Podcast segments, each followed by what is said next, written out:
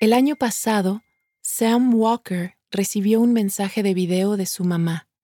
Ella acababa de mudarse a los Estados Unidos y estaba recién instalada en su nueva casa en el estado de Arizona. The subject of the video message was Do not watch with the children. I thought she was planning a surprise trip for one of my kids' birthdays. Instead, she told me she had lung cancer. She needed to have a major operation to remove a tumor. Aunque el tumor, o tumor, ya era bastante grande, Susan, la mamá de Sam, le dijo que los médicos tenían esperanzas de que la operación podía salir bien.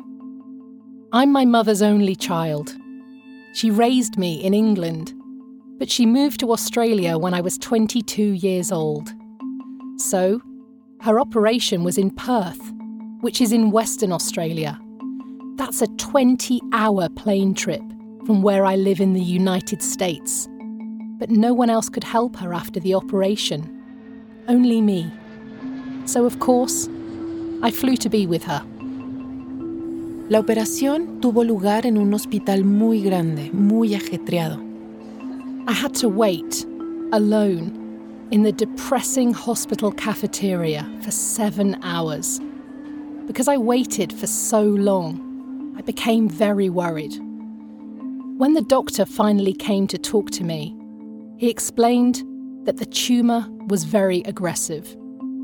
My mum only had a few months to live and I had to tell her this bad news. She didn't cry. I didn't cry. We were in shock. Los médicos le dijeron a Sam y a Susan que regresaran a casa, que ya las contactarían para contarles sobre los cuidados paliativos. I don't remember a lot about the days after my mother's operation. We stayed in her apartment, watching movies, eating, and drinking. Then I realised she only had a few months left to live. So we needed to enjoy the little time she had. I had an idea. I wanted to take a road trip with my mother. I wanted us to travel and create memories, and we couldn't do that while sitting in her apartment.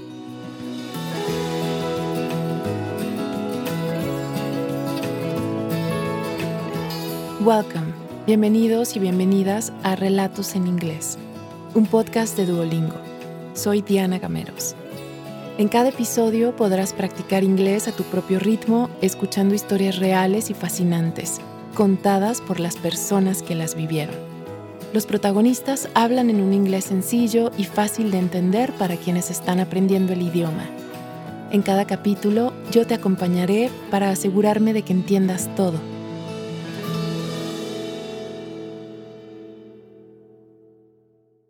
En este episodio escucharemos dos relatos diferentes sobre viajes por carretera o road trips. Nuestra primera protagonista, Sam, es del Reino Unido, por lo que sus Rs tienen un sonido más suave. Por ejemplo, al decir cáncer, Sam pronuncia cancer. O cumpleaños, Sam lo pronuncia birthday. Después de que el médico le diera permiso, Sam y su madre se prepararon para un viaje de nueve días. Viajar en una casa rodante o camper van es muy popular en Australia, donde las carreteras son muy anchas y están vacías. I rented a camper van and I filled it with games and food and beer and wine. On our first night in the camper van, we drove to a town called Geraldton. It rained the whole way there. But the next morning was beautiful. We woke up early and drank hot tea while we watched the sunrise over the ocean. Sam y su mamá pasaban cada noche en un campamento diferente. La mayoría tenían agua, electricidad y hasta duchas y pequeñas tiendas donde comprar comida. While we drove, we talked and sang songs. Other times, we just sat in silence with our thoughts. Often, we were the only vehicle on the road. and the vast Australian bush was all around us. Muy pocas personas viven en the bush, que es como se le conoce al campo en Australia. Sometimes we felt so sad. Mum asked, Why are we doing this? I can't take these memories with me when I die. But other times, actually, most of the time, we enjoyed all the beauty of the world around us. We were amazed when we saw the pink lake at Hut Lagoon. We shouted into the wind while we stood on the dramatic rocks at Kalbarri. We laughed when we saw a family of emus, the giant birds, running near the road. Después de tres días en camino, llegaron a la bahía del Coral, Coral Bay, un pequeño pueblo de pescadores. It was paradise. There was turquoise water filled with coral and fish in every colour you can imagine. And the white sand was so soft that it felt like walking on sugar. Para Sam era un lugar especial. Ella ya había estado ahí muchos años antes. I was in Coral Bay 30 years earlier, when I was travelling in Australia by myself. It was before my mum moved there I thought a lot about how quickly time passes. My mum was thinking a lot about time too. My heart broke when she told me about all the things she still wanted to do. She said, Don't wait. Don't be afraid to take risks. If you wait until tomorrow to do what you love, it may be too late. No esperes demasiado. Nunca tengas miedo de tomar riesgos. Sam se tomó ese consejo muy en serio. I know that might sound sad, but really, most of our days in Coral Bay were wonderful.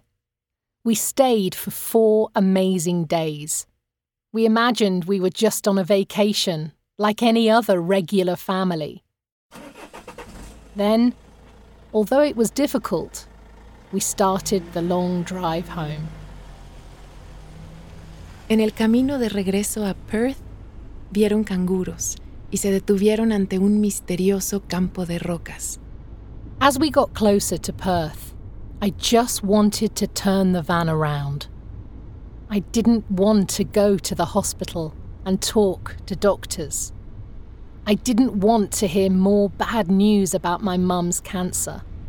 I wanted to go back to our adventure. But I am a mother too, and I knew my young children needed me.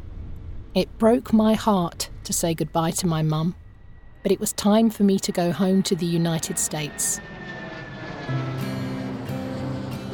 Decir adiós a su mamá fue muy difícil para Sam.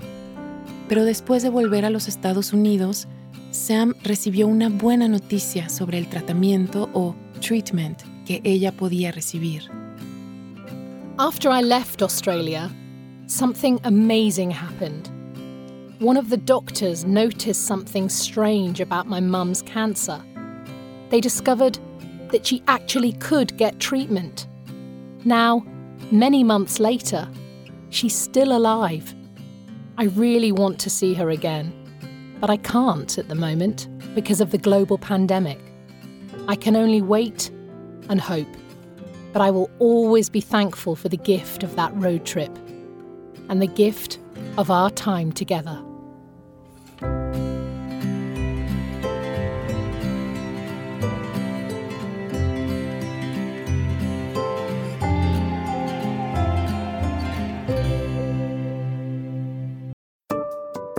Antes de seguir con la historia, ¿te has preguntado alguna vez ¿Cuál es tu nivel real de inglés? Friend. Home. Bring in. Cheer up. El Duolingo English Test es una forma cómoda, rápida y barata de saberlo. El examen lo puedes hacer online cuando te venga mejor desde tu casa, sin tener que desplazarte a ningún sitio. Y lo mejor, ya lo aceptan miles de universidades de todo el mundo. Si quieres tomarlo y saber cuál es tu puntuación, Puedes practicar de forma totalmente gratuita a través del enlace go.duolingo.com barra relatos. Otra vez, go.duolingo.com barra relatos. Ahora volvamos a nuestro episodio de hoy.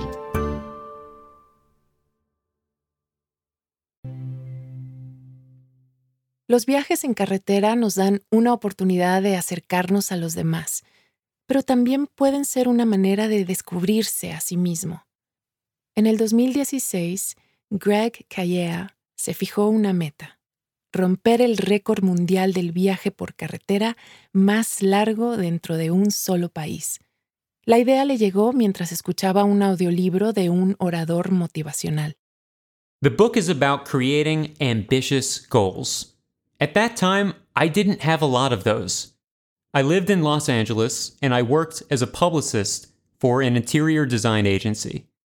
I wanted to have a big goal. So I Googled world records for traveling. I found one for the longest road trip in one country. It was only 19,000 miles. I thought, are you joking? I can do better than that. En un primer momento, Greg pensó que el récord de 19.000 millas o 30.000 kilómetros sería fácil de batir, especialmente si su novia, Heather, estaba a su lado para hacerle compañía. Heather and I were together for maybe four years before then. When I told her my idea, she said she wanted to come, although it was her first road trip. We didn't think about how this trip could change our relationship. Para poder ser considerados por el Comité del Récord Guinness, debían documentar su viaje muy detalladamente. We had to record a 10 minute video every 24 hours, which we decided to do with our phones. We also needed to use a GPS to show all of the miles we traveled. We weren't allowed to stop anywhere for more than 13 days. And we had to drive in one direction, without going back. Greg y Heather comenzaron su viaje el 11 de julio del 2016. La ruta más rápida para cruzar el país normalmente toma cinco o seis días, pero para lograr el récord Guinness debían demorarse mucho, mucho más. In the first three days, we only drove 200 miles. That usually takes about three hours. But Heather and I stopped at lakes often. We loved jumping in. We did that a lot on the trip. It took us a full two weeks to get to Las Vegas. En Las Vegas, Greg y Heather manejaron The Strip, el famoso camino, lleno de hoteles y casinos para apostar, o gamble. We did what everyone does in Vegas we went to the strip.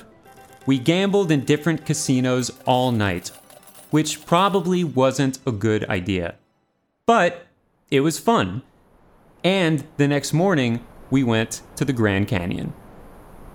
El Gran Cañón o Grand Canyon es la garganta del río Colorado y es considerado una de las siete maravillas del mundo.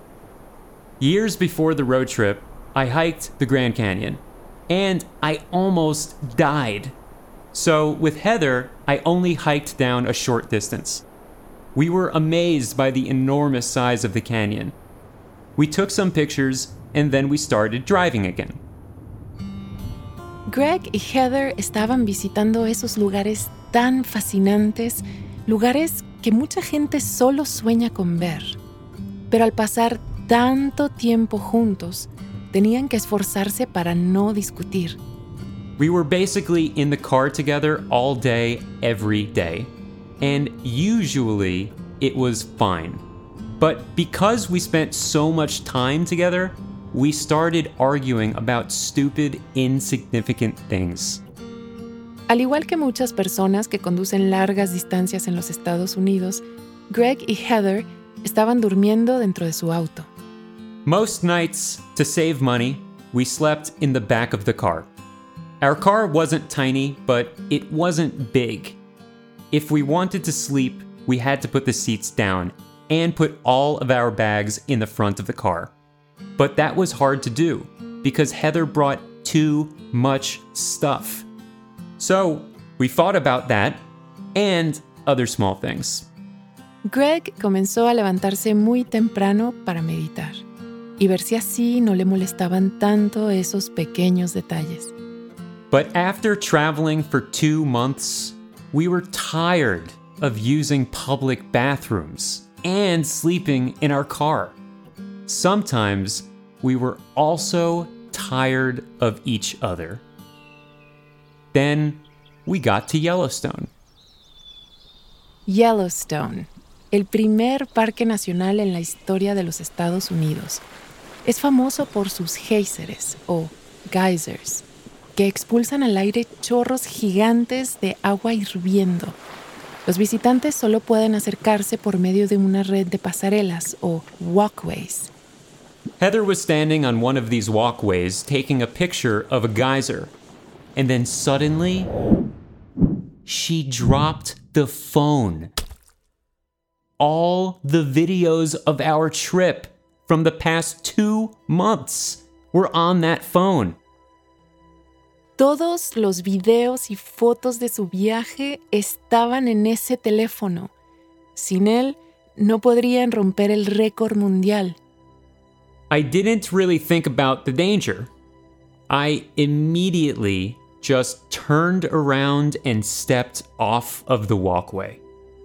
I picked up the phone. It was hot and wet. I was pretty upset because I didn't know if the phone was going to work. Greg y Heather corrieron de regreso al auto y pusieron el teléfono dentro de una bolsa de arroz para que se secara. After a while, we turned the phone back on. Nothing happened at first. But after a few seconds, the screen turned on. The phone worked. Our videos were safe. We both felt so, so happy. After this experience, we realized that finishing the trip was really important to us. Después de aquel accidente, Greg y Heather se aseguraron de tener siempre un plan B.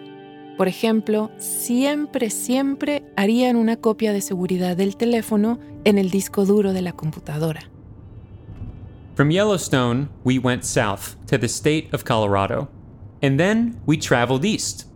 We learned a lot about each other during those couple of months. For example, we recognized the little things that annoyed each other. And we knew what time of day the other person was in a bad mood. By the time we got to New York on November 9th, 2016, we actually enjoyed being together. Les había tomado 122 días y una cantidad incontable de peleas, pero finalmente habían logrado su objetivo. Habían roto el récord Guinness. Heather and I were really happy that we achieved our goal. And we still have the Guinness World Record for the longest road trip in one country. We drove more than 36,000 miles. That's like driving almost one and a half times around the Earth. And I think we both learned a lot about living with another person. Greg aprendió cómo convivir con alguien tan de cerca en aquellas 36.000 largas millas, aunque al final él y Heather se separaron. We didn't actually stay together. Three months after the trip, we broke up. But now I know that the road trip was a transformative experience. And I learned that the goal isn't as important as the journey.